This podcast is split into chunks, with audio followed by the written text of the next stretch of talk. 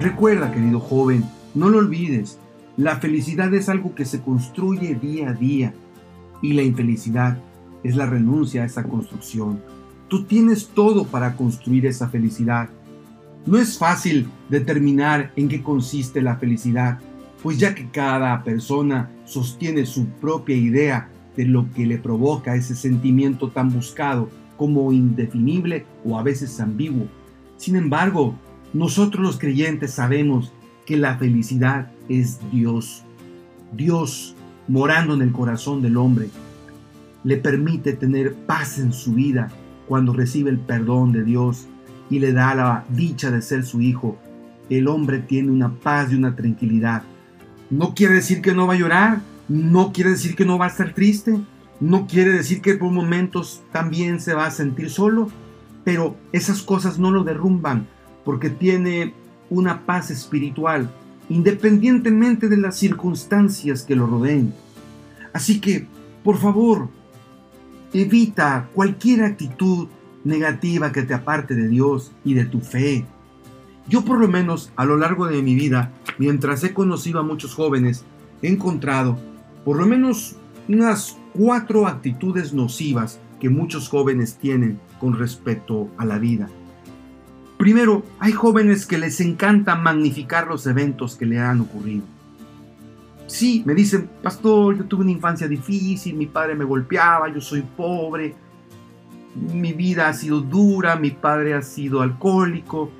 Y digo, está bien, hay que reconocer que no todos tenemos la bendición de venir de un hogar estable y que muchas veces hemos sido personas que provenimos de hogares pobres, con familias totalmente descompuestas, y podemos agarrarnos de ahí para lloriquear y estar clamando a Dios o sentir que cada vez que estamos en una derrota se puede justificar porque somos pobres. No, querido joven, no para un cristiano, no para un creyente. Debes aprenderle a darle las cosas que nos pasan el valor que realmente tienen. Debes aprender a distinguir entre un evento negativo y un drama Debes tener un juicio más apreciativo de los problemas y no hacer de cualquier trivialidad una tragedia. Por favor, joven, cambia tu actitud. No juegues el papel de víctima. No te ates a ese pasado justificando tu fracaso presente.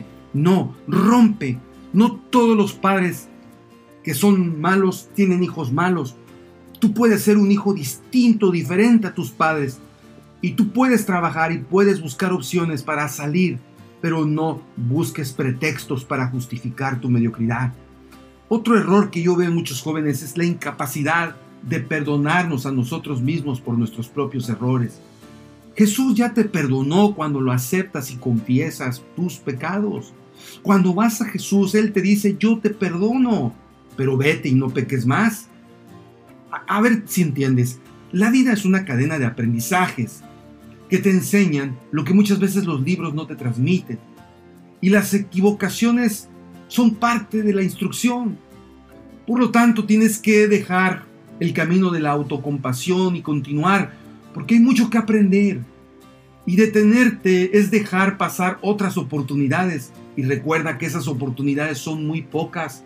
De manera que no pierdas el tiempo. Perdónate.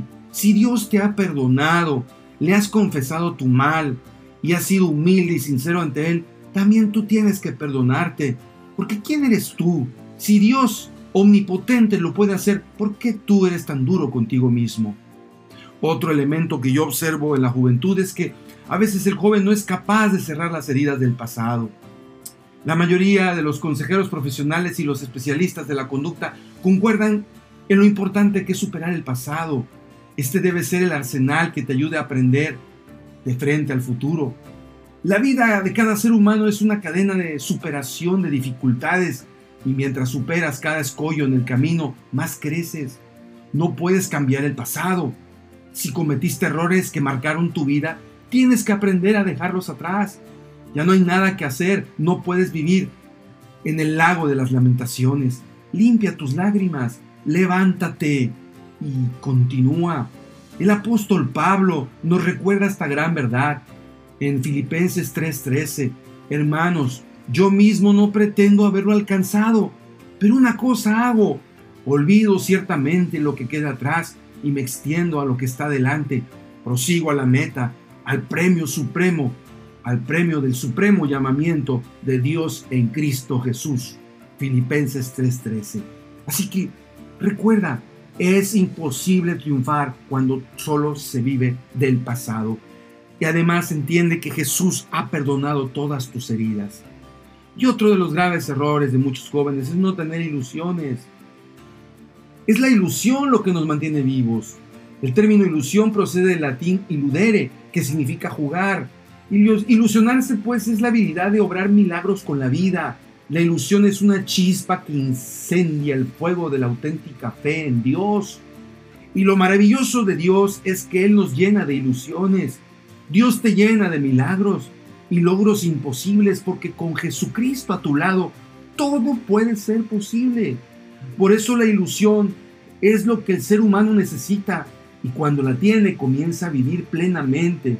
Esa es una ilusión que se traduce en esperanza.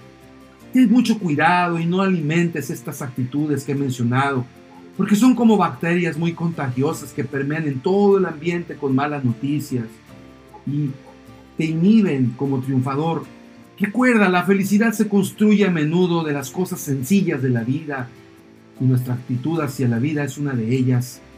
Así que por favor, entiende, tienes muchas razones para tener ilusiones y una de ellas es que Dios puede ser el Señor de tu vida. Venid a mí los que estáis cargados y cansados, dice Jesús. Yo os haré descansar, porque al que a mí viene no le echo fuera. Querido joven, si tu vida ha sido despedazada en el pasado, no tienes por qué vivir así. Ven a Jesús en esta ocasión, acércate a Él, por favor, búscalo, Él te abraza y te dice, hijo, yo puedo renovar tus ilusiones, yo puedo hacer la diferencia, ríndete a mis pies hoy. Sí, querido joven, en Él vencerás tus miedos, en Él vencerás todos tus temores, en Él podrás hacer la ilusión que siempre has soñado en tu vida, en Él podrás tener la plena felicidad ¿Estás dispuesto a aceptarlo?